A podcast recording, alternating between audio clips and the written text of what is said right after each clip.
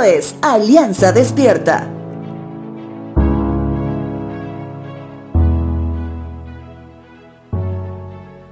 Conocemos que no hay tamaños de pecados, no hay ni grande ni pequeño.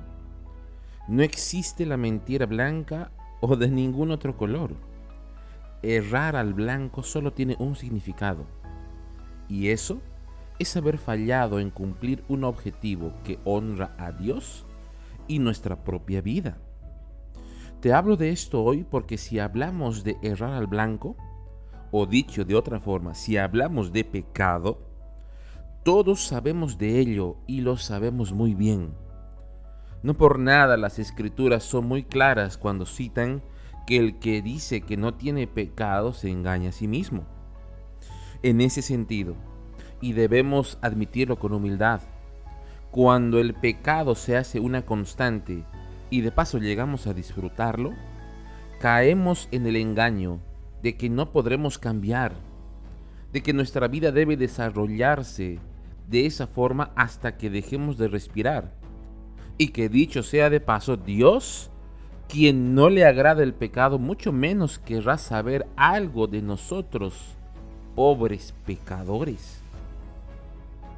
Si decimos que pecar significa errar al blanco, podemos pensar, por ejemplo, que el ladrón quería alimentar a su familia.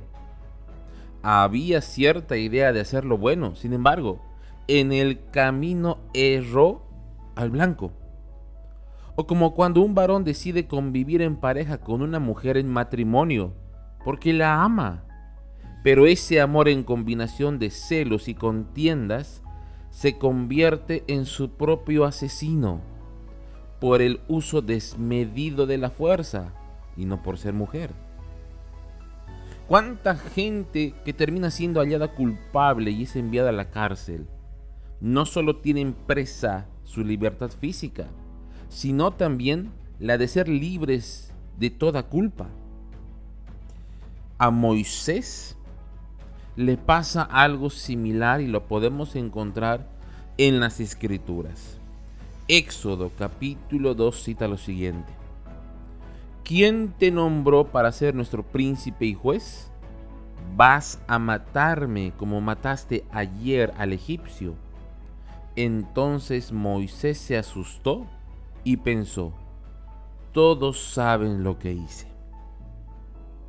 Así es, Moisés le había quitado la vida a otro varón con el deseo bueno de defender a alguien. Sin embargo, el uso desmedido de la fuerza llevó a que se convirtiera en una tragedia. Erró al blanco.